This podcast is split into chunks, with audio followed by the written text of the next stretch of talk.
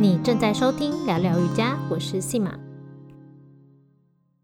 这个月我们会介绍正念饮食，而今天的题目是正念饮食当中很好用的小工具，我觉得超好用的，它叫做饥饿量表 （The Hungry Scale）。那为什么我会突然想介绍这个主题呢？主要是除了当然瑜伽跟正念息息相关之外。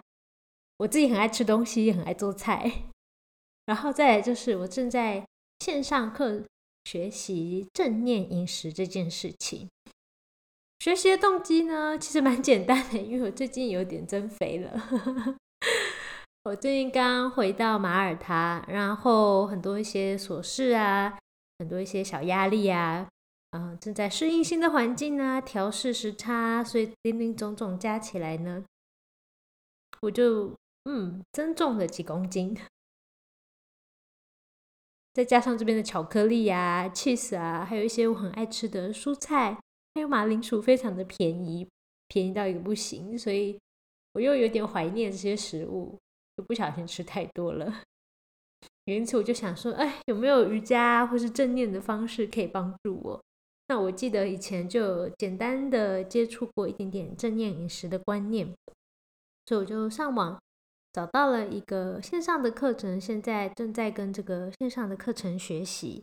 那如果大家有兴趣的话，我会把这个课程的网址贴给大家。课程内容是英文的。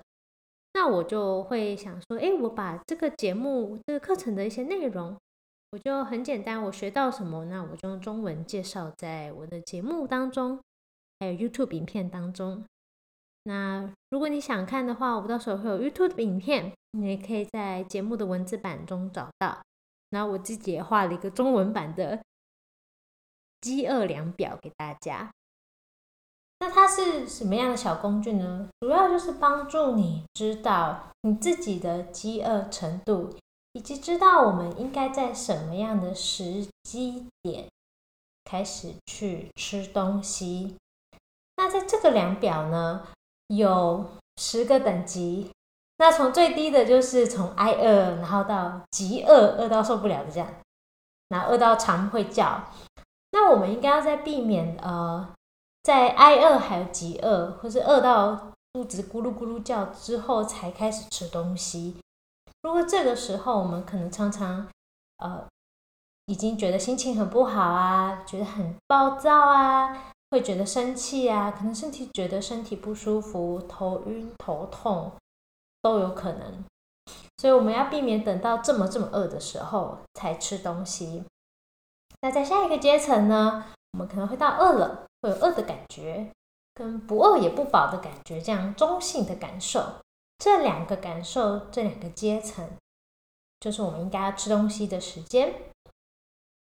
如果我们在这两个时段，比如说稍微有点饿，跟不饿不饱中性的感受，吃东西的时候，我们也比较容易享受我们的食物，好享受吃东西的时间，不会很急着想把东西吃完嘛。像我们饿到受不了的时候，就会很急着想把东西吃完，也比较不容易吃的太多，因为很饿的时候，你会觉得我好像可以吃掉一整桶饭，或是一缸米，或是。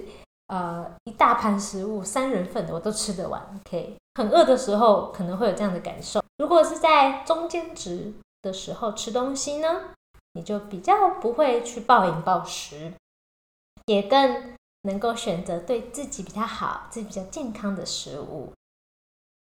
接下来我们要注意的是，很多人会在吃饱之后还去吃东西。所以这三个感觉要小心，比如说满足的感觉、饱的感觉跟太饱的感觉，很多人在这三个时候才会吃，还会继续吃东西，或是才开始吃东西，或是又吃更多的东西。如果这样的话，可能会让你到下一个阶段到太胀，或是撑到想吐这样的感受。所以要注意，在这个期间尽量避免不要吃东西的。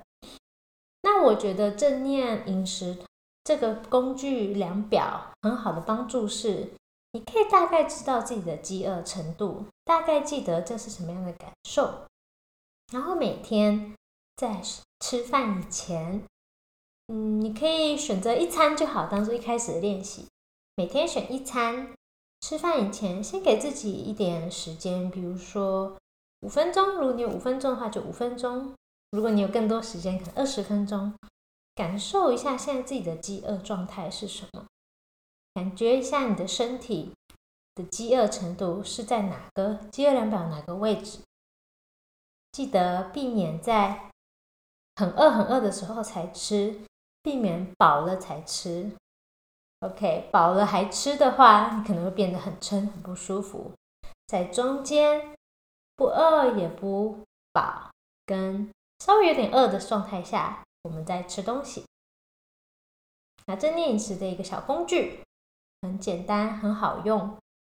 你也可以把它印下来，然后贴在你的餐桌前面，或是吃东西的地方，让你吃东西的时候看得到的地方。然后每次吃东西之前看一下这个表，是不是能够帮助你更容易感觉到自己饥饿的程度？下一集我们会再继续介绍。正念饮食有更多深入的部分。感谢你收听到这里。对今天主题，你有没有什么疑问、想法，或是好奇，想知道更多的内容呢？欢迎留言分享。然后在 Apple Podcast 跟 First Story 帮我评分，我非常非常感谢你对我的回馈。感谢你说到这里喽。那希望这个小工具有帮助到你。我是信马。我们下周见，拜拜。